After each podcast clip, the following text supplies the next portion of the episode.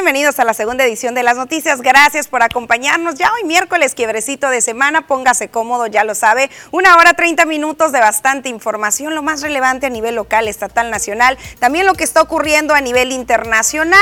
Sabes y conoces, te hemos extendido esta invitación diariamente para mantenernos en contacto. Nos puedes hacer llegar cualquier duda, cualquier queja, cualquier sugerencia, cualquier situación que estés viviendo en tu comunidad. Si deseas felicitar a alguien o simple y sencillamente enviarnos una retroalimentación de la información que te presentamos diariamente es más que bienvenida a través de la línea de WhatsApp que aparece en tu pantalla. Recuerda que también estamos completamente en vivo a través del Facebook, las noticias TVP, transmisión que te invitamos a compartir y por este método también te puedes comunicar con nosotros. Lo mismo en las diferentes plataformas digitales que por supuesto ya conoces porque ya le has dado me gusta y estás muy al pendiente de todas ellas. Sin más, comenzamos con información. Más adelante eh, entablaremos comunicación con Joel Gutiérrez que se encuentra por ahí, eh, pues dando cobertura a un evento para llevarle la información en el momento en que están ocurriendo los hechos. Pero bueno, comenzamos con lo que ocurrió desde el día de hoy a las 8 de la mañana, que como se lo habíamos anunciado de manera oficial, inició la jornada de vacunación para los pequeñitos de 5 a 11 años de edad, al menos en lo que es el estadio Yaquis se dio con alta demanda y con largas filas esta jornada de vacunación que el día de hoy miércoles va dirigida para los pequeños de 10 y 11 años de este municipio y recordemos que son cinco las sedes que en esta ocasión están vigentes. María de Lourdes Hernández Flores, quien es la responsable de la vacunación de la jurisdicción sanitaria número 4, recordó que este proceso se va a mantener hasta el día miércoles después de una larga espera por parte de los padres de familia y los pequeñitos. Tenemos las dosis por aplicar para la población de este grupo. Sí, son pocos los días en que se tienen que hacer, por lo tanto, pues se pide a los padres que acudan a los diferentes puntos que están ubicados aquí en el área urbana del municipio de Cajeme. ¿Por qué? Porque recordemos que ahorita pues el clima está en contra de todos nosotros. Debemos de retomar principalmente la jornada que es de 8 a 4 de la tarde. Ahorita está abierto lo que es Plaza Sendero, lo que es el estadio de béisbol de aquí de los Yaquis, el Easton Unidad Nainari, en lo que es la entrada sobre la Quino, en las aulas. Ahorita no es en el polideportivo, es en las aulas, por eso se pide que acudan porque van a estar fraccionados, no van a estar como estaban anteriormente, así como estamos aquí en el estadio todos juntos, no, están separadas, están individuales las aulas y el otro punto que está es la Escuela José Rafael Campoy. Y el otro punto es el Hospital Regional 1 del IMSS. Pues, hasta ahorita la reacción que han tenido los padres de familia, pues dicen, por fin ya estamos, por fin van a ser vacunados. Entonces es gente que en su momento pues no pudo trasladarse a vacunarlos a ningún punto que fue ubicado anteriormente. Y en su momento pues sí fue muy esperado porque decían, ¿por qué los adultos ¿Por qué los niños no si son con los que conviven? Bueno, son 38 mil las dosis que se esperan colocar durante estos días, tanto en Cajeme como en Bacum y San Ignacio Río Muerto. Expuso y posterior a esta aplicación deberán esperar 21 días para recibir el refuerzo o la segunda dosis. Diego, uno de los pequeñitos eh, ya vacunados, alentó a los menores a no tener miedo de las vacunas, pues son necesarias e importantes para mantener la salud. ¿Qué le dirías a los niños que tienen miedo y que no quieren venir y vienen llorando a veces? Es que no tengan miedo. Mucho, o que les va a hacer daño. ¿Qué les dirías? Que no tengan miedo. ¿Por qué es importante la vacuna? ¿Qué te dijeron tus papás o tus maestros? Para que no te den enfermedades eh, y esas cosas. Pues ahí está bastante calor, así que llévese su botellita de agua, lleve a los pequeños bien desayunados. Mañana continúa esta jornada pasado de la misma manera. Y también una recomendación que se nos hacía es que si bien existen cinco sedes, por ejemplo, en Sendero, que no hay un espacio para que quienes estén realizando una fila, pues eh, busquen una sombra, vaya, ya que no hay ninguna carpa, ningún arbolito eh, cerca se recomendaba que hiciéramos la invitación a las otras sedes, por ejemplo, en la Escuela Campoy, ubicada sobre la calle 205 de febrero, hay un tejabán, por ahí pueden descansar en lo que se les coloca el biológico, lo mismo en el Estadio Yaquis, que hay bastante área de sombra, así que hay que pensar un poquito, los que puedan, por supuesto, sabemos que muchos no cuentan con un vehículo o se les dificulta, ahora sí que cruzar toda la ciudad, sin embargo, pues hay que contabilizar que las esperas sí están siendo de una hora a dos horas y pues hay que buscar esa sombrita porque el calor está, la verdad que muy fuerte ya desde el día de hoy. Pero bueno, cambiamos de tema, esa información que usted estaba esperando desde hace tiempo, después de tantas quejas que se han dado a lo largo y ancho del municipio de Cajeme en cuanto a la necesidad en sus calles y sobre todo en el tema de infraestructura. Leonel Acosta Enríquez, quien es el secretario de Desarrollo Urbano, anunció ya de manera oficial que en estos días el ayuntamiento de Cajeme iniciará con al menos cinco obras en eh, diferentes partes y también indicó que cinco obras más concluyeron ya en tiempo y forma, al menos en lo que es su primera etapa. Vamos a conocer cuáles. Eh, muy próximamente estamos ya por iniciar eh, obras, obras como en el caso de la renivelación de la y recarpeteo de la calle 300, ¿sí? entre la Michoacán y, Quino. Tendríamos también en la zona sur la calle Boulevard Misión del Real, Pascola, para completar el anillo de, avenidas, lo que es el, en Valle Dorado. Eh, también tendríamos en el área del portón lo mismo para terminar con ese circuito. Eh, vendría siendo donde termina la, carpeta asfáltica del, del, camino que va de Providencia al portón. Eh, de ahí mismo nos vamos a la zona sur de Nueva Cuenta, a Ejército Nacional, ¿sí? Y también una bien importante, eh, terminar ese, ese pedacito, por llamarlo así, en la calle París entre Zempoala y Ayotla. Esto nos apura por el sentido de que la compañía Vertex, mejor conocida como Vertex, inició ya los trabajos del fraccionamiento en la parte sur de por detrás de lo que es el sistema tributario, no el SAT, la fiscal o mejor conocida. Estamos hablando de 1.500, 1.600 viviendas que nos va a arrojar eh, eh, una densidad de población que nos va a subir enormemente ahí. Eh, vamos a buscar la manera de, que la, fluidez por la calle París sea más, más cómoda en el sentido, ¿no? Bueno, sobre el tema de la instalación pluvial, el secretario de Imagen Urbana, Ildefonso Lugo Armenta, mencionó que se ha comenzado con una importante reparación de parrillas que fueron robadas en diferentes puntos del municipio, algunas con mantenimiento y otras con la reparación total debido al tiempo de uso. En cuanto al tema de los pasos de desnivel, mencionó que ya hay un proyecto de ingeniería y se tiene un cálculo de todo lo que se va a ocupar instalar sobre lo que es la calle 200 para darle arreglo definitivo a esta problemática que llega sobre todo después de las aguas.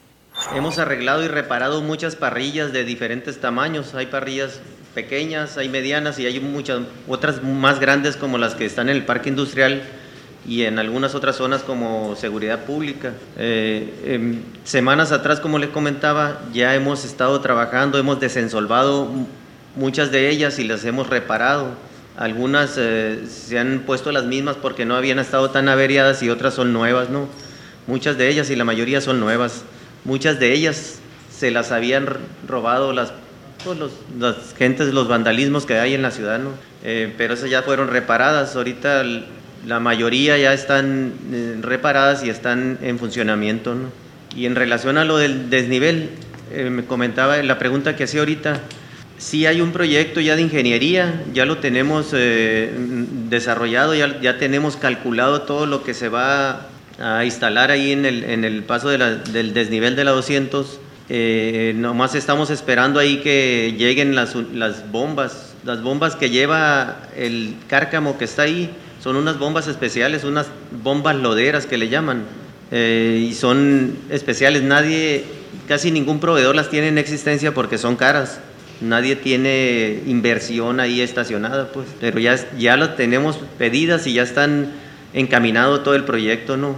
Ahorita ya está abierto el, pase a cualquier unidad de, vehículo pesado o, o automóvil para poder circular por, por el desnivel de la 200. Bueno, otra de las esperadas obras que de nueva cuenta se ha reiterado y se ha confirmado es las que se van a desarrollar sobre lo que es la avenida 200, que Ana indicado se continúa con este eh, plan, eh, proyecto integral. Recordemos que no es nada más llegar y dar un mejor alito a esos tremendos baches que tiene la calle, sino que integrará el, el tema de banquetas, el tema de alumbrado, integrará el tema de los ductos del gas natural también las líneas de los diferentes servicios telefónicos e internet y pues se ha indicado que se mantienen en este proyecto y después se emitirá una fecha de comienzo de esta obra. También algunas otras obras vienen para la calle Morelos y por supuesto vamos a estar muy muy al pendientes de esta y sin duda alguna una de las más importantes o que año con año exige la población, sobre todo los que viven hacia el oriente de la ciudad, es el arreglo definitivo de la calle o del paso del desnivel de esta calle también 200 por los eh, grandes filas y gran tráfico que deja, sobre todo después de estos mejor conocidos como Chipichipi, que incluso el agua se estanca y evita completamente el paso de los diferentes vehículos. Lo mismo ocurre acá en el otro paso del desnivel, pero hay una mayor problemática en el de la calle 200. Recordemos que hace dos o tres administraciones, si mal no recuerdo, se robó este eh, aparato, este bomba que sacaba el agua y desde entonces se ha tenido ahora sí como un talón de Aquiles en esa área. Administración tras administración vienen y eh, anuncian un nuevo proyecto, una nueva estrategia para combatir esta situación, pero estas estrategias pues solamente sirven de manera momentánea y no se ataca el problema de raíz. Es momento de una pequeña pausa comercial, pero esta apenas va comenzando, así que no se despegue.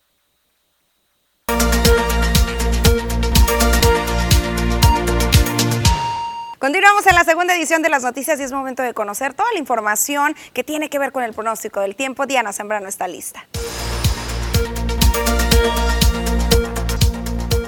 Hola, ¿qué tal? Y buenas tardes. Gracias por seguir acompañándonos en este miércoles ya a mitad de semana. Y nosotros estamos listos con el reporte meteorológico, primeramente para conocer las temperaturas actuales en algunos puntos importantes del país. Y comenzamos como siempre en la frontera, en Tijuana. Actualmente se mantiene soleado con 23 grados. En La Paz se mantiene más caluroso con 35 grados. Guadalajara con 26. Acapulco con 31 y en Ciudad de México. Aquí tenemos temperatura que llega hasta los 21 grados.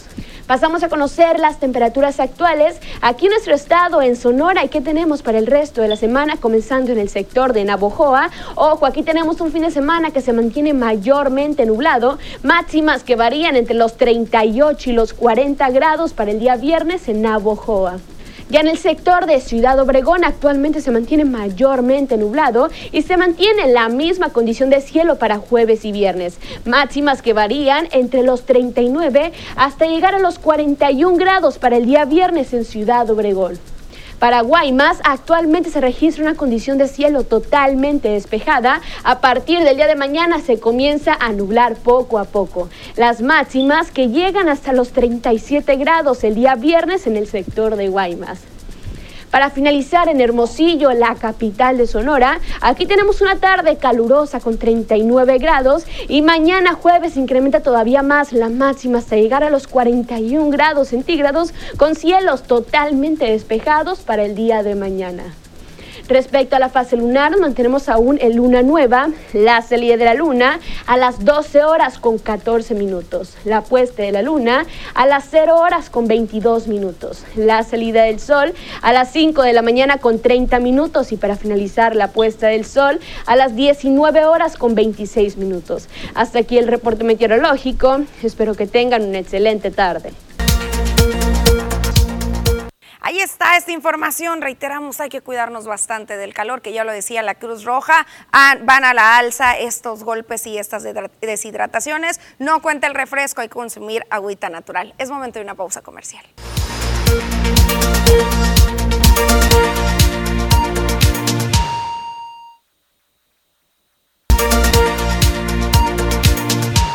Continuamos con más información y es momento de abordar estos temas de seguridad que nadie queremos escuchar, pero que siguen registrándose a lo largo y ancho del municipio. Una agresión armada se registró en la colonia Amaneceres 1 la tarde del día de ayer martes en Ciudad Obregón. Los hechos se dieron sobre la calle Quelite entre Chiragüi y Sirio. Vecinos del sector fueron quienes dieron parte a las autoridades que en el lugar antes mencionado se registró esta agresión armada, dejando daños en la fachada de una vivienda y no se encontraron víctimas. Al sitio acudieron autoridades de las distintas corporaciones policíacas, quienes constataron el llamado y procedieron a delimitar el área con cinta amarilla. Frente al domicilio afectado se localizaron varios casquillos percutidos con arma larga. Además, también eh, recordemos que los diferentes eh, autoridades estatales han sido eh, pues protagonistas de diversos choques, si mal no recuerdo todavía el día de ayer se dio uno y hoy también de nueva cuenta se registró otro incidente más que más adelante le estaremos brindando los detalles. Pero bueno, seguimos con estos temas de seguridad y es que aunque quizás usted sigue percibiendo ese tema de inseguridad, estos robos, ya lo veíamos ayer, antier, cómo se estuvieron reportando en los últimos días, constantes despojos de eh, las copas y de los rines de algunos vehículos. Por su parte, la Canaco y su presidente Ivonne Llamas Asensio ha indicado que se está registrando una baja muy, muy significativa desde hace algunos meses en el robo a el comercio. También indicó o recordó que después de estar registrando hasta seis asaltos durante un día, en ocasiones hasta en las mismas tiendas de conveniencia principalmente, este delito de robo o hurto poco a poco ha ido a la baja y hoy se mantienen en completa tranquilidad con apenas uno o cero casos por día. Sí se están haciendo muchas cosas de antemano en lo que es la situación de los robos a tiendas de conveniencia, volvió a bajar otro tanto por ciento, estamos hablando de un 36 por ciento nuevamente, estamos hablando de que hay un promedio de un robo diario, promedio, de seis que había. Antes era más constante. Y gracias a la comisión de seguridad que tenemos aquí en los afiliados, las mismas empresas que estaban afiliados, que tenían hasta cinco o seis robos diarios, están teniendo uno o ninguno. Eh, hablamos de uno diario por promedio porque hay, em, hay lugares donde los golpean hasta tres o cuatro veces en el mes. Cualquier robo o delito como la extorsión debe ser denunciado de manera inmediata ante la autoridad para poder accionar, expuso, pero sobre todo para prevenir más incidentes. Detalló que en esta estadística a la baja ha influido el actuar de la autoridad, pero también el programa de Se Busca, el cual se mantiene sobre todo activo en las tiendas de conveniencia, que bien recordemos han sido una de las áreas favoritas para delinquir por parte de los maleantes. Y bueno, tanto las autoridades municipales también han expuesto últimamente estos resultados positivos que han registrado en este municipio de Cajeme, pero la Fiscalía General de Justicia del Estado también ha destacado en rueda de prensa que en junio el personal de la Agencia Ministerial de Investigación Criminal de lo que es la Fiscalía General de Justicia de este estado ha complementado 194 órdenes de aprehensión en esta entidad, de las cuales 17 fueron por delitos de homicidio, que recordemos es el delito de mayor impacto, al menos en Cajeme y también en diversos municipios del estado de Sonora. Además, también se informó que se ejecutaron 120 órdenes de comparecencia, 16 se han ejecutado en coordinación con elementos de la MIC y de la Coordinación Nacional Antisecuestro CONACE, principalmente en Hermosillo, en Nogales, por supuesto también Cajeme, San Luis Río Colorado, en Guaymas, en Magdalena, en Agua Prieta y Caborca, así como en Abojoa, en Guatabampo, en Nacosari, Puerto Peñasco, Echojoa, Vacum, Cananea, Benito Juárez, Álamo, Sonoita, Benjamín Gil, Ures y también en Moctezuma. Las personas requeridas por el juez por órdenes de aprehensión son por los delitos de feminicidio, tentativa de feminicidio, homicidio, tentativa de homicidio, violencia familiar, abuso sexual, amenazas, privación ilegal de la libertad, robo y posesión de vehículos Además, también por violación, incumplimiento de obligaciones familiares, fraude,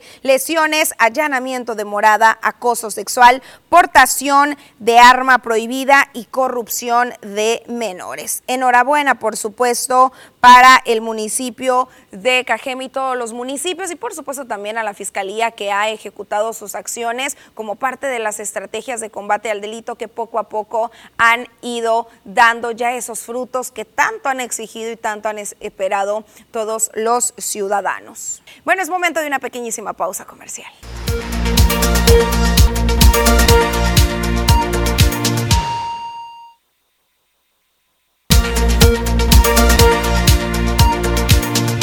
Continuamos con más información y es momento de comenzar a ponerle dedo a esa autoridad, a ese ente, organización que le está poniendo en jaque su calidad de vida no haber respuesta a esa necesidad. Y gracias, gracias como todos los días a todas las personas que se mantienen muy en contacto con nosotros. Por acá nos dicen buenas tardes, soy otra vez Claudia González con el reporte de la calle Magnolias entre Boulevard Villa Bonita y Paseo de las Rosas. Vinieron a destapar las fugas de aguas negras, una, pero la de enfrente de mi casa no. Me dejaron un cochinero de basura, está muy contaminada mi banqueta y la peste es insoportable y nos envían algunas fotografías. Nos dicen por aquí, destapen aquí por favor, me urge, gracias por su apoyo. Miren cómo está ya verdoso y enlamado, es lo que nos comentan y aquí eh, observa usted esta imagen, una disculpa a quien está degustando de sus alimentos. Estas imágenes las colocamos principalmente para la autoridad, para que eh, pues respondan de manera inmediata a estas problemáticas que tienen que enfrentar los vecinos de diferentes sectores y que comúnmente eh, pues nos indican que después de haber ido con la autoridad y recibir un caso omiso, pues tienen que alzar la voz a través de estos espacios. También por acá nos envían otras fotografías sobre otra problemática y nos dicen buenas tardes. Por la calle Bataconcica, entre Paseo Miravalle y Calleja, tenemos desde el mes de febrero sin pavimento y se hace un cochinero ahora que ha estado lloviendo y es mucho el polvo. Pedimos a las autoridades que arreglen esta problemática, por favor, y observe usted esto. Pobre de los abuelitos que intentan por ahí en la tarde salir a tomar el fresco, como dicen, o los pequeños que tienen que andar jugando en la calle. Ahora sí que, pues, consumiendo, respirando todo el polvo, sobre todo aquellos pequeñitos que tengan asma, pero sabemos también que la autoridad está laborando, ojalá y ya pronto, eh, pues, concluya estas obras y eh, quede solucionado este problema. También por acá nos dicen, buenas tardes, siempre los veo, les escribo de aquí de la colonia Cortinas, estamos esperando que haga algo el presidente con el presupuesto de 10 millones de repube. Estamos muy cerca del centro y esta calle está en muy mal estado. Se necesita que comiencen con la tubería de drenaje, todos colapsados cuando llueve. Dirección José María Iglesias entre Chihuahua y Zacatecas. Esperemos se haga algo porque el presidente ni dice nada. Esperamos respuesta de antemano. Gracias, hermosa, es lo que nos comentan. Y efectivamente, el mismo alcalde ya lo dijo en rueda de prensa que están ansiosos por esperar y por recibir sobre todo estos 10 millones de pesos que usted recordará, le presentamos en este espacio de noticias. Vienen eh, como saldo, digamos, de estas regularizaciones de los vehículos mejor conocidos como chocolate o americanos de este municipio de Cajeme. Sin embargo, la última, eh, bueno, una de las penúltimas ruedas de prensa del alcalde Javier Lamarquicano indicaba que estaba ya en pláticas con la Secretaría de Hacienda para ver cómo les iban a entregar esos recursos. Sin embargo, aún no han llegado esos recursos, pero claro, está el llamado aquí para que se vaya tomando en cuenta esta zona para en cuanto lleguen esos recursos se puedan ejecutar. Van directamente por orden de Andrés Manuel López Obrador hacia la infraestructura de las calles y las principales sociales necesidades. Por acá, por acá también nos dicen, eh, buenas tardes, así quedó la alcantarilla que tenemos por la calle Valle del Coracepe y Valle de Tetacusi en la colonia Ampliación Miravalle y nos envían una fotografía que aquí producción nos hará el favor de poner, pues ya saben, otra problemática que se está dando, eh, más de 300 alcantarillas han sido robadas solamente en lo que va de los últimos meses y al menos por ejemplo, la cifra de la semana pasada de estas 300 y tantas que se tienen que eh, colocar, ya sea por robo, por daños, por diversas situaciones, la semana pasada se dio un adelanto de 25, que uno podría decir, oye, pues 25 no son nada, no están avanzando nada. Sin embargo, nos indicaban que los costos de estos brocales o alcantarillas pues también son muy grandes y sobre todo ya lo han indicado, que se está registrando esta problemática del robo constante, aunque el material ya se cambió, antes era de un material muy atractivo para los vándalos, se cambia eh, este material, ya un material poco comercializable y sin embargo, pues se la siguen robando. Ya lo decían por ahí algunos medios de comunicación, algunos compañeros, que pues prácticamente las autoridades no se atrevían a confirmar esa sensación que se tiene de que es prácticamente un complot en contra de la autoridad, en contra del OMAPAS por ese constante robo y repito, con un material que pues no es útil para muchas tareas y muchísimo menos para comercializarlo. Por acá nos dicen también, así de fácil se roban las llaves y tuberías del agua en Ciudad Obregón y nos envían un video, una fotografía. Vea usted Vamos a observar este video, nos explican, esto sucedió la madrugada de hoy, miércoles, en la colonia Los Héroes, cuando el ladrón tardó menos de un minuto para robarse la tubería. Lamentablemente dejó fuga de agua hoy en tiempo de sequía que tanto requerimos este vital líquido, que por cierto un poquito más adelante les traemos información de cómo se encuentran las presas. Vea usted, ¿eh? Ve usted, y, y la situación lamentable o grave, creo yo, y usted seguramente a los que han sido víctimas de estos robos, es que esta persona en cuánto pudo ir a vender esa tubería? 20 pesos, 50 pesos. Ahora sí que para lo que le puedan dar para ir a comprar eh, para los diferentes vicios, que es lo que comúnmente se compra con eh, estos artículos que roban. Y uno reparar ahí es hablarle al plomero, comprar el material y mínimo, mínimo, mínimo, por lo bajito son 500 pesitos, que la verdad es que hoy en día hacen falta muchísimo después de estas altas que estamos viviendo en la canasta básica, en la gasolina y pues el dinero no alcanza. Un tache tache para estas personas y también tache para las familias, ¿eh? que bien saben en muchas ocasiones eh, de dónde viene ese dinerito que llegan los hijos o que ubicamos. Hay que colocar las denuncias, hay que poner el ejemplo como esas madres de familia que han expuesto a sus hijos y los han llevado a que reciban el castigo que merecen, poco a poquito haciendo un frente toda la sociedad. Seguramente vamos a poder aportar a que este tipo de acciones y otros delitos más que se cometen a lo largo y ancho del municipio se vayan reduciendo logrando así obtener esta reconstrucción del tejido social y logrando tener así ese cajeme que tanto añoramos y que tanto soñamos. Continuamos con la lectura de los mensajes. Por acá nos dicen también mm, mm, el secretario de Imagen Urbana que enfoque sus ojos en la colonia Libertad, en las calles y los huecos donde se roban tapaderas de las alcantarillas. Es lo que nos comentan, aquí está ya, por supuesto, el reporte. También nos dicen buenas tardes, Susana, para solicitarle, manden a arreglar una lámpara que no prende, esto en la calle Tlaxcala 457 Norte, entre Morelos y Yaqui. Ya tiene más de un año y medio sin funcionar. Espero su atención y respuesta. Gracias, nos dice Marco Antonio Luders. Y efectivamente, semana tras semana y día tras día nos están trayendo este reporte y pues obviamente no ha sido atendido. ¿Qué está pasando aquí con la autoridad, al ayuntamiento de Cajeme y a las autoridades, a la secretaría competente eh, o correspondiente? Pues ¿qué está pasando? Vamos a intentar algún acercamiento para ver de manera directa esta situación. Por acá también nos dicen, Susana, buenas tardes, un comentario. Pásaro al aire, por favor. Se trata de las mejoras que están haciendo en la laguna del Lainari a la carpeta asfáltica. No se le está poniendo señalamientos, es decir, las rayas de pintura con que se divide el carril. Este es mi comentario, Susana. Gracias. Vamos, vamos a pensar que esto es porque continúan aún las obras y los trabajos. Ya lo comentaban, se terminó solamente la primera parte, aún siguen estas, estas obras y vamos a esperar que en los siguientes días, por aquí me dicen que ya estaban ayer, de hecho, trabajando en esa área. Vamos a dar el beneficio de la duda y esperar que este señalamiento que tanto se requiere, porque a veces también, sobre todo, ya lo comentaba la misma autoridad, está al tanto de esto, que sobre todo las personas que vienen, por ejemplo, de Providencia o que van a transitar por la calle Quino o los que no saben y no se percatan que la calle Morelos en esa área pues nada más va hacia el oriente, eh, pues se requiere esta señalización y es causa de algunos accidentes. Esto lo sabe la autoridad y se supone que por eso se está trabajando en tener unos cruceros más amigables, es como lo denominaban. Gracias por todos sus mensajes. Vamos a continuar con la lectura más adelante. Es momento de una pausa comercial.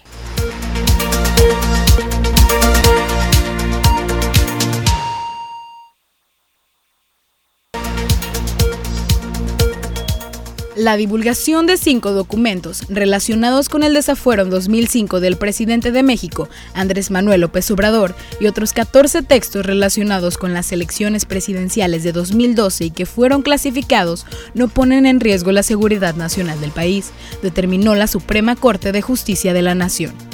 Los 11 ministros confirmaron la resolución de abril de 2019 del INAI, que ordenó al entonces Centro de Investigación y Seguridad Nacional entregar los informes a un particular, misma que fue impugnada ante la Suprema Corte de Justicia de la Nación por la Consejería Jurídica de la Presidencia de la República, a través de un recurso de revisión que se declaró infundado. Julián Levarón afirmó que en la actualidad es imposible vivir en una sociedad sin tener algún tipo de contacto con integrantes del narcotráfico o miembros del crimen organizado, luego de que la estadounidense Sally Denton afirmara que en su libro La familia Levarón tuvo tratos con Joaquín El Chapo Guzmán antes de la masacre ocurrida el 4 de noviembre de 2019, cuando sicarios atacaron y dieron muerte a mujeres y menores de edad en las inmediaciones de la comunidad de La Mora, municipio de Bavispe, Sonora. El general de brigada en retiro, Mauricio Ávila Medina, fue citado a comparecer en calidad de indiciado por la Fiscalía General de Justicia Militar de la Secretaría de Defensa Nacional. La diligencia está programada este jueves a las 9 horas, a la cual el general retirado deberá presentarse con su abogado, según el oficio FMIDCP-2-4775 con fecha del 4 de julio de 2022 y firmado por el coronel Jesús Rosario Aragón Valenzuela, fiscal general adjunto. La titular del Servicio de Administración Tributaria, Raquel Buenrostro, explicó que el problema se presentó en las empresas que cuentan con nóminas muy grandes, debido a que muchos trabajadores no saben la dirección que tienen registrada en su RFC. La funcionaria afirmó que el fisco mexicano no pidió el requisito de la constancia de situación fiscal. El SAT nunca pidió una constancia de situación fiscal. Nosotros para qué querríamos una? No tiene ningún sentido, dijo la jefa del órgano recaudador.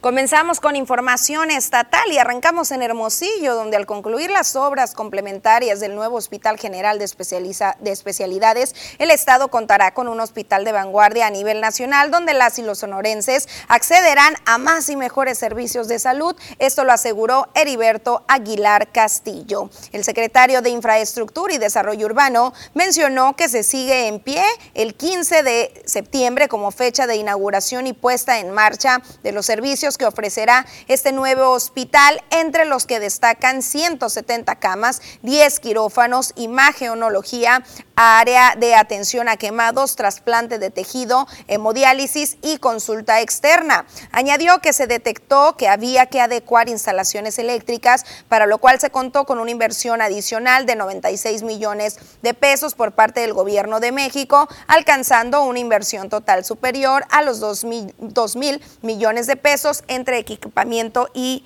e infraestructura. Agregó que en esta culminación de obras se instalarán brazos articulados quirúrgicos en cada uno de los quirófanos y se garantizará una energía eléctrica transformada y regulada regulada. El titular de SIDUR detalló que se trabaja también en un sistema automatizado e inteligente en el aire acondicionado de tal manera que se pueda detener la temperatura de forma automática y adecuada dependiendo de los requerimientos de cada área de este hospital. Pasamos a Rosario Tezopaco, donde los arroyos que se encontraban secos debido a la falta de lluvia salieron este fin de semana producto de las fuertes precipitaciones que se han registrado en la zona serrana de este estado de Sonora. En Tezopaco, municipio de Rosario, se formaron cascadas en los cerros por la copiosa lluvia que se presentó durante este fin de semana. Ve usted qué belleza, pero también hay que tener bastante cuidado.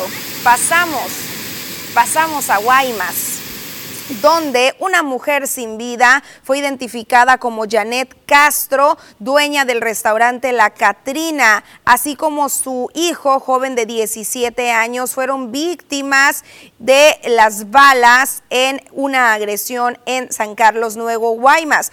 Esta agresión se registró alrededor de las 21 horas de ayer martes en la calle Tercera, sector Ranchitos. Madre e hijo se encontraban en un domicilio particular cuando por motivos que se desconocen aún fueron agredidos con las armas de fuego. La mujer quedó sin vida mientras que el menor de edad fue trasladado a bordo de una ambulancia a recibir atención médica a un hospital de la región en medio de un fuerte dispositivo de seguridad.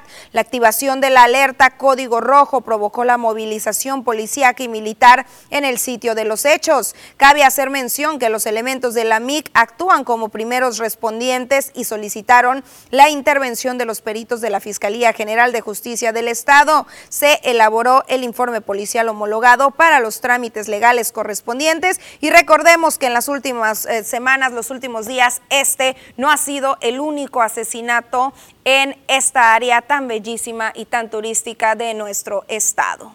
Después de esta información estatal es momento de conocer qué está ocurriendo a nivel internacional.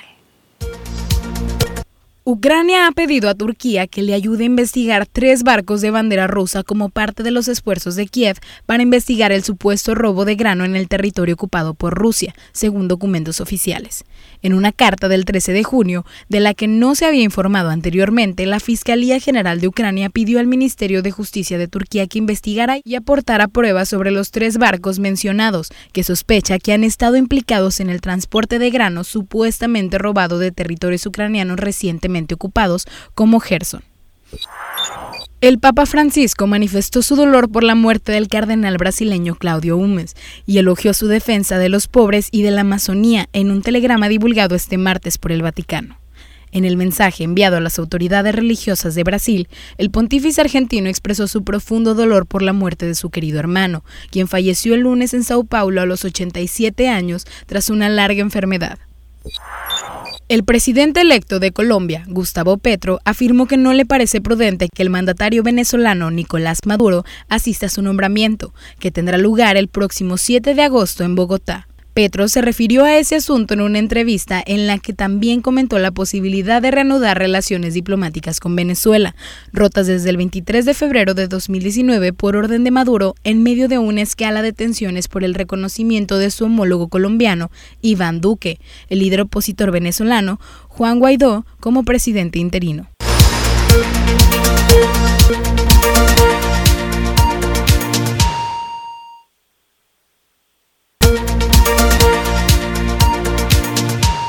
Estamos de regreso y continuamos con la lectura de sus mensajes. Nos están solicitando una felicitación. Nos dicen muchas felicidades a nuestro gran líder y amigo Luis Acosta Cárdenas. Le deseamos que pase un muy feliz cumpleaños, un abrazo y los mejores deseos hoy y siempre. Claro que también nos sumamos a esta felicitación, líder del transporte, bueno, de los operadores del transporte aquí en Ciudad Obregón y líder también de la CTM KGM, que por cierto este fin de semana, eh, tras votación, su planilla quedó de nueva cuenta al frente de este sindicato del Transporte con los planes de mejora que tanto urgen, lo sabemos, en este servicio.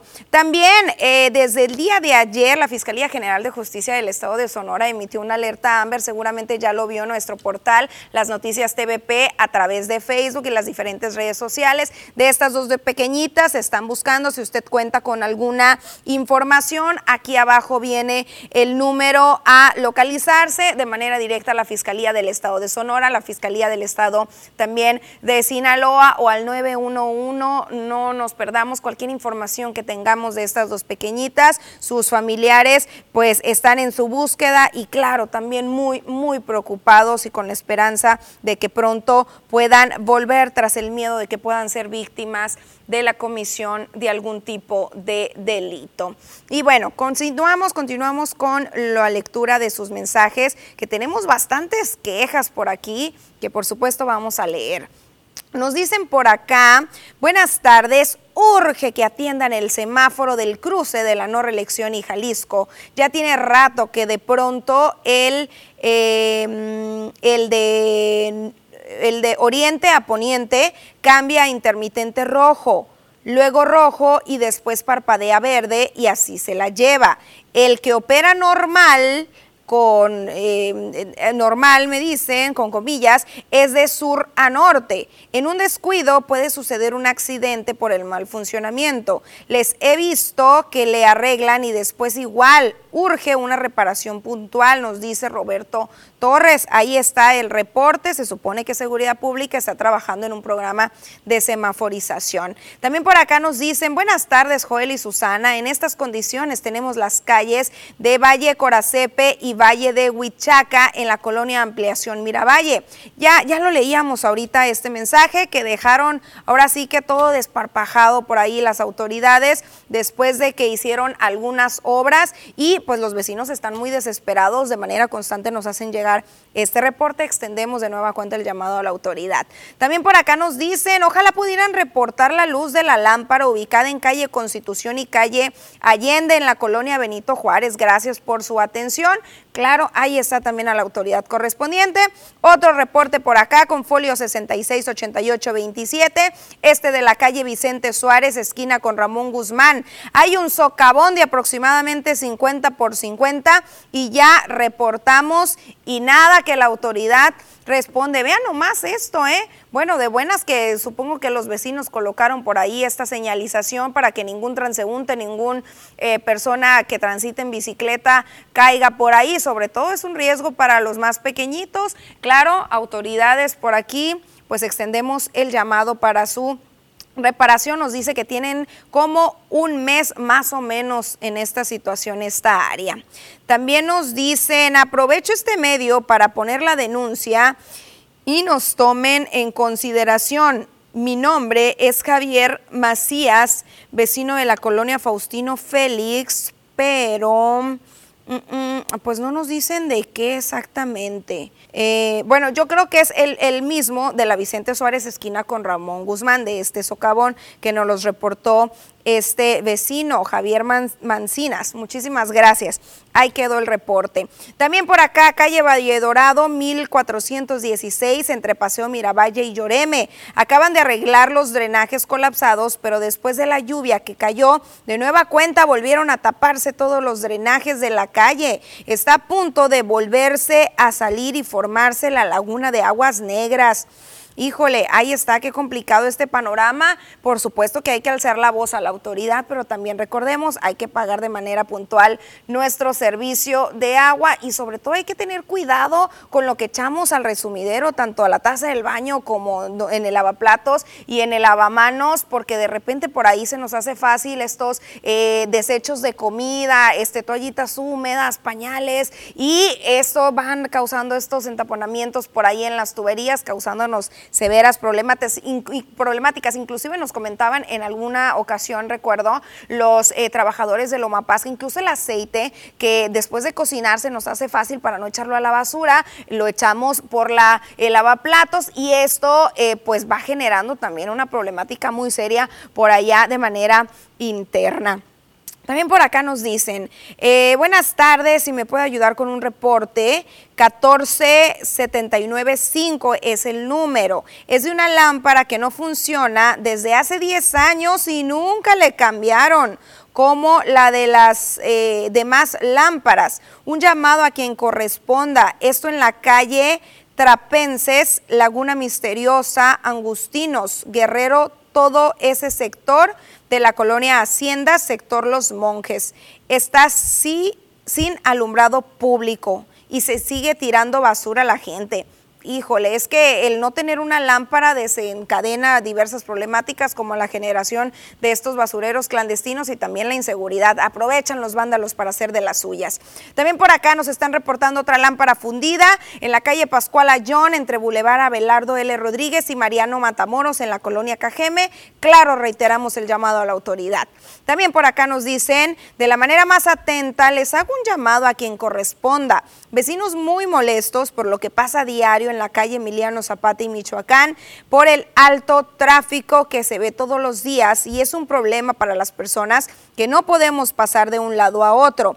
Ya son eh, ya son adultos mayores y los niños que es el más peligro y realmente a todos nos afecta demasiado y aparte se han registrado varios accidentes en este crucero. Por favor, queremos que nos pongan un semáforo, es en la colonia Luis Echeverría y claro, ahí está el llamado. También otro llamado muy constante que nos realizaban es el de la calle 200 y París, donde usted sabrá que se hace un trafical muy grande, por no decir otra palabra, ah, muy, muy tremendo, sobre todo en estas horas pico, cuando hay que salir de los trabajos o en este horario de comida. En la mañana también cuando vamos y dejamos a los pequeñitos a clases ya lo anunciaban que se realizará por ahí una obra en los próximos meses, sobre todo después de que algunas colonias se van a estar aperturando en ese sector atrás de por ahí eh, de las fuentes y estas colonias Posada del Sol que van a dejar más de 1.600 viviendas en los próximos meses y esto traerá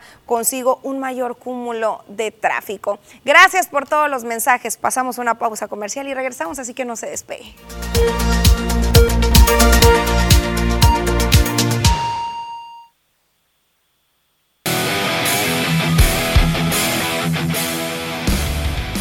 Estamos de regreso y ya se dio cuenta, es momento de conocer todos los detalles del ámbito deportivo con Poncho Insunza. Muy buenas tardes, Poncho, ¿qué nos traes para el día de hoy? ¿Qué tal Susana? Buenas tardes, buenas tardes a todo nuestro auditorio y pues traemos la información deportiva como ya es bien sabido, información de los mexicanos en las grandes ligas que siguen destacando como siempre y por supuesto platicar de lo que sucede en los nacionales con ADE 2022 y es que fue tremendamente exitoso, exitosa la etapa de las chicas en la alterofilia allá en Hermosillo. Vaya que destacaron y en serio en esos nacionales con ADE 2022 allá en el gimnasio. Vamos a platicar de una nueva medallista que otorgó otra medalla más dorada para la delegación sonorense y por supuesto también cómo concluyó el número de medallas para la alterofilia de las chicas en las diferentes disciplinas, eh, más bien en las diferentes divisiones. Y bueno, ¿qué te parece si arrancamos con el tema de los mexicanos en el béisbol de la Gran Carpa y por supuesto también cómo concluyó el draft de la Liga Mexicana del Pacífico con los Yaquis de Ciudad Obregón? Híjole, pasamos de una vez. Muchas gracias, Susana. Vamos entonces con los mexicanos en el béisbol de las grandes ligas y el draft de la LMP. Y es que Isaac Paredes produce carrera en victoria de Tampa Bay ante Medias Rojas de Boston en Fenway Park. Isaac Paredes continúa encendido con el madero si no es con cuadrangulares, es con dobletes, es con sencillos, pero ahí está el oriundo de Hermosillo, Sonora, destacando con el tolete y también con el guante. Por otra parte, Ramón Urias regresa con el equipo de los Orioles de Baltimore después de la lesión. En su regreso, Ramón Urias conecta dos imparables, produce par de carreras ante el equipo de los Rangers de Texas en duelo del equipo del Este contra el Oeste. Esto en la Liga Americana, partido celebrado en el Oriole Park, la casa del conjunto de Baltimore. Por otro lado, también Adrián Martínez, el Cachanilla, trabajó por cinco entradas, permitió tres carreras frente a el equipo de los Azulejos de Toronto vestido con el uniforme de los Atléticos de Oakland. Ahí entonces recetando también cinco chocolates y así entonces este hombre se agencia su segunda victoria ante el equipo de Toronto y le gana el duelo también a Alejandro Kirk. Por otra parte, Yaquis y Mayos concluyen la etapa del draft exitosamente allá en Hermosillo, Sonora. El conjunto de Ciudad Obregón deja a Armando Araiza en libertad. Es tomado por los sultanes de Monterrey, un movimiento que celebró la afición en redes sociales y bueno, para otros cayó como baldazo de agua fría que finalmente Yaquis se deshiciera de los servicios de Jesús el Cacao Valdés y Cacao Valdés entonces ahora pertenece a los Venados de Mazatlán y bueno, como es bien sabido, tanto Yaquis como Mayos de Navojoa eligieron a todos esos elementos jóvenes que van a ingresar al roster, eh, también a muchos peloteros que salen del mismo y que ya van a buscar cabida en otra organización. Así es de que pendientes de lo que se venga el próximo mes de septiembre para Mayos de Navojoa, para el conjunto de Ciudad Obregón también, porque el mes de septiembre arrancan los entrenamientos en el Manuel Ciclón Echeverría, en el Estadio Yaquis para ambas tribus, para dar paso a la siguiente temporada 2022-2023 que arrancará el 12 y 13 de octubre. Obregón visitando a Hermosillo y el 13 el equipo de Yaquis recibiendo a los orgullosos naranjeros de Hermosillo y el equipo de Mayos de Navojoa enfrentando a los cañeros de los Mochis. Estos cañeros que bueno, agarran entonces en el draft ya de manera definitiva a los hermanos Robles que salen de la escuelita de béisbol Obregón Municipal que preside Francisco Javier Robles Angulo, el popular güero chicharrón. Eh, felicidades por supuesto a sus hijos y a toda la familia que bueno van a jugar con los eh, Cañeros de los Mochis. Edgar Robles ya lo había hecho, pero ahora lo hará también su hermano. Vamos con más información, vamos a la alterofilia sonorense y es que concluyó la etapa de estas chicas en el gimnasio de Hermosillo y es que Sonora obtiene su séptimo oro en nacionales de la CONADE 2022 gracias a Carla Ortiz quien se coronó campeona nacional sub-23 en los 64 kilogramos. Con esto, otra medalla más para la, delegación sonorense que sigue dando de qué hablar y de manera exitosa y es que son muchísimas medallas las que consiguieron,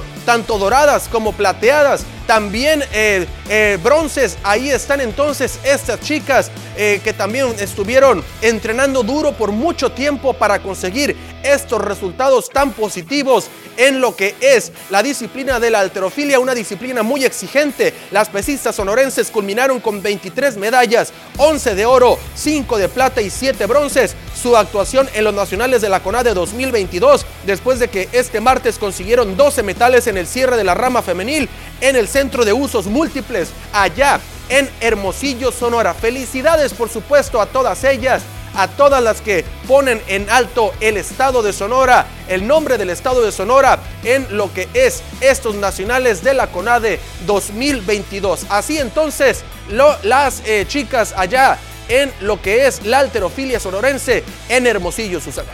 Excelente, enhorabuena para todas estas mujeres que están poniendo y hombres también poniendo en alto. Siete medallas ya, siete ya, qué orgullo, la verdad. Y ya huele a béisbol, ya estamos. Ahora sí que con la, con la palomita bien marcada por ahí, si mal no recuerdo, 12 de octubre es cuando inicia ya la liga que tanto estamos esperando. Exactamente, ¿no? El equipo de Ciudad Obregón, como lo comentaba, va a enfrentar a Naranjeros de Hermosillo. Los Mayos de Nabujoa van a enfrentar a los Cañeros de los Mochis. Y bueno, ambos equipos tienen que pagar las visitas. Primero Yaquis visita el Estadio Sonora, después Naranjeros visita el Estadio Yaquis pagando eh, esa visita que le hace el conjunto de Yaquis, eh, de Yaquis allá al Estadio Sonora y viceversa el conjunto de los Mayos de Navojoa harán lo mismo, jugarán en los Mochis y después el equipo de Mochis eh, va a jugar en el Manuel Ciclón Echeverría, en el Emilio Ibarra Almada también. Así es de que ya faltan dos meses solamente para que llegue septiembre, empiecen los campamentos de verano para Yaquis y y para Mayos de Navojoa y por supuesto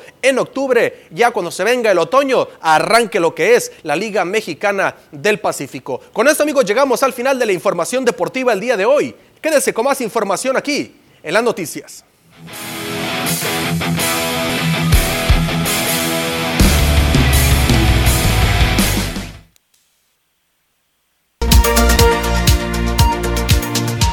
Pasan de las 2.40 y tenemos aún bastante información. Gracias por seguir con nosotros. Después de este panorama tan complicado que se ha registrado en el sur de Sonora y donde no ha estado exento el municipio de Cajeme, que es la sequía por la falta de lluvias, la falta de agua, el Cuerpo de Bomberos de Ciudad Obregón ha tenido que cambiar algunos protocolos y reforzar, estrategias en cuanto al ahorro y al cuidado del vital líquido. El departamento de los tragahumos del municipio de Cajeme se vieron en la necesidad de extremar cuidados del agua al momento de atender una emergencia, pues si antes tenían cuidado, ahora los intensificaron debido a la sequía que prevalece en la región, así lo argumentó el comandante de bomberos Víctor Manosalvas Mena. Porque como es nuestra principal herramienta de trabajo el agua, pues tenemos que saberla cómo utilizar. Siempre hemos eh, sido un, de un tipo de trabajo muy inteligente, se le llama, donde somos administradores completos del de la emergencia y de los suministros que tenemos, en este caso el agua, ¿no?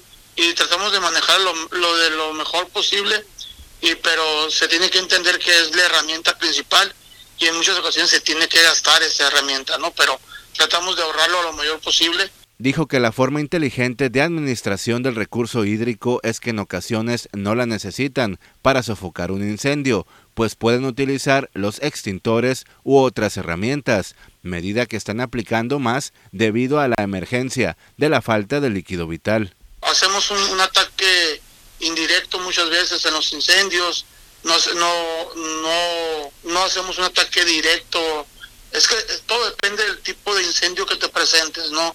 Eh, muchas veces cuando encontramos pastizales, eh, por ahorrar un poco agua, hacemos trabajo físico en vez de, estar trabajando con el agua. Bajamos a este, palas, asadones para poder trabajar y combatirlo con tierra los incendios. Eh, llevamos a un vehículo que se está quemando, traemos extintores de polvo en, nuestro en nuestros carros extintores y los bajamos y aplicamos los, los equipos eh, portátiles de extinción como son los extintores y ya cuando no hay otro remedio usamos el, agua y lo hacemos de una manera muchas veces indirecta, como te digo, tratando de enfriar alrededor y no nada más enfocándonos donde está el, el fuego y poderlo consumir Palomita, por supuesto, y estrellita para estas estrategias de cuidado del vital líquido que todos debemos replicar desde nuestra trinchera y desde nuestro hogar. En ese mismo tema de las lluvias, la estimulación de nubes que se ha presentado tanto en Baja California como en el estado de Sonora, como también en Chihuahua, ha comenzado a rendir ya algunos frutos muy, muy positivos con eh, el registro ya de precipitaciones extraordinarias en un polígono de 2 millones de hectáreas, lo que va a permitir, según informó la autoridad federal,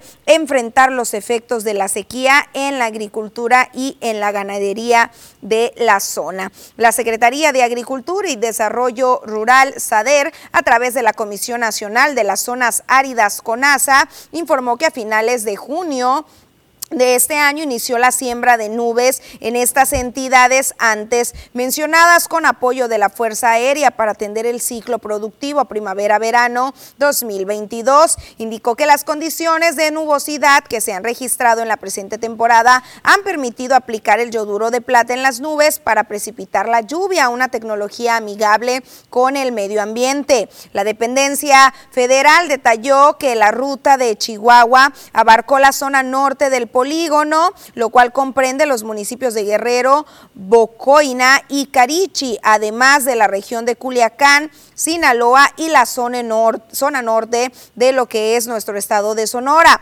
Los principales beneficiados son los ganaderos y los agricultores de las regiones contempladas, ya que al recuperar la humedad del suelo se propicia el crecimiento de alimento para el ganado, la siembra de los cultivos de temporal y de forma colateral se generan los escurrimientos hacia las presas que tanto tanto se requieren. Y justamente hablando de esta estimulación de lluvias y los efectos positivos que ha dejado en estos primeros días de julio, el sistema de presas del río Yaqui ha recibido una aportación de poco más de 35 millones de metros cúbicos de agua producto de estas lluvias que se han presentado, usted recordará, durante este fin de semana, pero también se han mantenido algunas lluviecitas por lo que es la cuenca alta, esto lo explicó Humberto Borbón Valencia. El director general del Distrito de Riego del Río Yaqui indicó que apenas a este lunes las presas estaban con 1.483 millones de metros cúbicos y a hoy miércoles amanecieron en 1.513 millones de metros cúbicos. Se siguen presentando algunas lluviecitas, dijo, aunque muy poco dispersas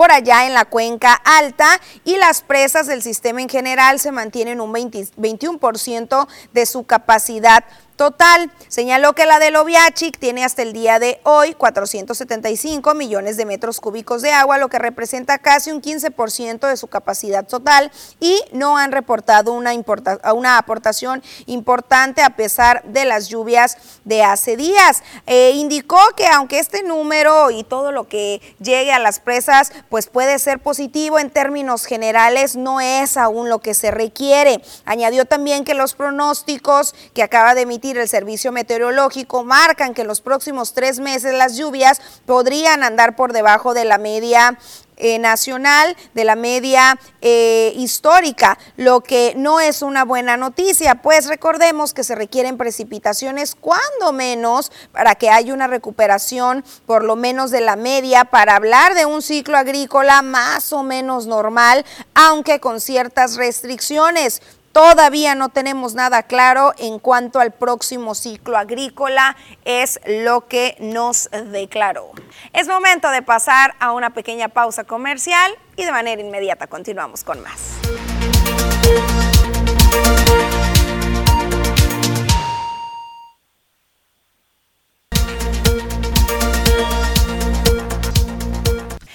Continuamos con más información, ya se lo comentábamos y ya lo notó por supuesto la ausencia de mi compañero Joel Gutiérrez y es que a la una de la tarde el ayuntamiento de Cajeme comenzó con una firma de colaboración con el Instituto Estatal Electoral, esto para combatir por supuesto los delitos que aquejan a los diferentes partidos políticos y a los personajes. Ahí se indicó que hay 17 carpetas en investigación por este delito. Se realizó firma de convenio de colaboración entre el Instituto Estatal Electoral, Instituto Sonorense de la Mujer, Tribunal Estatal Electoral, Fiscalía de Delitos Electorales y Ayuntamiento de Cajeme.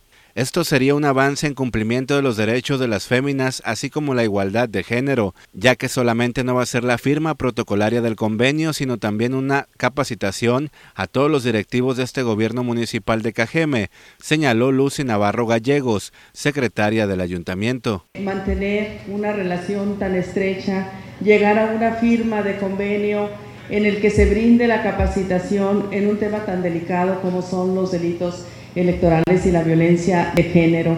Creo que es una oportunidad para dar un paso más, un pasito más en el avance del cumplimiento de los derechos de las mujeres. Es el primer ayuntamiento que permite llevar a cabo esta capacitación. Parte de la violencia política de género se da por el desconocimiento de las formas, señaló el titular del Instituto Estatal Electoral, Neri Ruiz Arbizo, quien dijo también que esto es para sensibilizar a los servidores públicos. El objetivo que tenemos nosotros aquí en estar tiene que ver con una acción coordinada entre las distintas dependencias que integramos el Observatorio de Participación Política de las Mujeres y que son tanto el Instituto Estatal Electoral y de Participación Ciudadana, el Tribunal Estatal Electoral, el Instituto Sonorense de las Mujeres y la Fiscalía especializada en materia de delitos electorales. Empezaron con los que tienen una alerta de género como Cajeme, aunque de las 17 denuncias que hay en Sonora, ninguna es de este municipio, argumentó Alejandra Velarde Félix, fiscal especializada en materia de delitos electorales.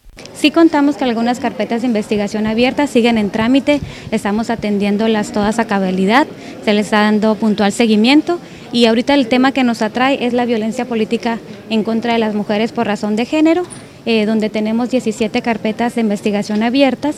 Eh, estas carpetas se encuentran en trámite, dado que la mayoría de ellas pues, son eh, mujeres que ya son mujeres electas, algunas, otras que fueron candidatas Enhorabuena, poco a poco se va abriendo esta brecha que tanto han exigido, no solamente estos colectivos de las eh, feministas, autodenominadas feministas o colectivas, sino que también las mujeres en general y los hombres y las familias piden y exigen. Bueno, pasamos a información nacional y es que el presidente de la República Mexicana, Andrés Manuel López Obrador, señaló que ante la venta de Banamex, el gobierno federal puso como una de las condiciones no se despidan a los trabajadores de manera masiva. En la tradicional mañanera del día de hoy señaló que los trabajadores son personas con experiencia y pueden ser de mucha utilidad ya suele pasar cuando se dan este tipo de negociaciones que la empresa busca ahorrar despidiendo a los trabajadores, lamentó. Otra de las condiciones que puso el gobierno de López Obrador es que el capital para su adquisición sea mexicano, que el patrimonio cultural de Banamex se quede en México y que los accionistas no tengan deudas en impuestos. A los trabajadores, además que son personas, mujeres, hombres con experiencia y que este pueden ser de mucha utilidad, pero suele pasar que cuando se dan estas negociaciones, pues eh, buscan eh, ahorrar así, despidiendo.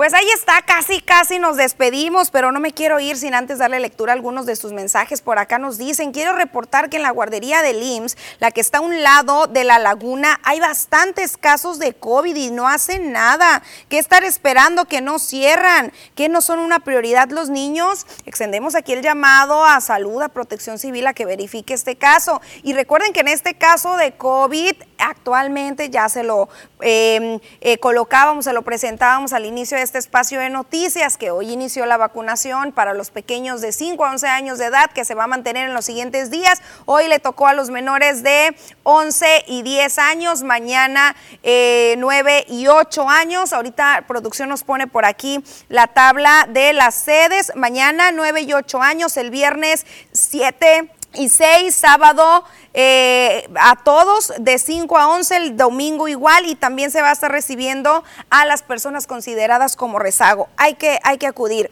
También por acá nos hacen llegar un video y nos dicen quisiera me ayudaras a que retiraran este carro, lo tienen lleno de basura, tiene como tres años enfrente de mi casa, casi no dejan entrar ni salir, es de un taller de carrocería, se burlan de uno cuando le dice que si por favor lo quiten, es un foco de infección, cualquier rato los vagos lo van a prender, ojalá y pueda ayudarme, se lo agradezco enormemente y ahí ahí está la fotografía y extendemos el llamado a la autoridad correspondiente. Hay que accionar al respecto. Mil gracias por habernos acompañado. Recuerden que mañana en punto de la 1.30 de nueva cuenta estamos aquí para usted para traerle toda la información más relevante. Hasta luego, que tengan un excelente miércoles.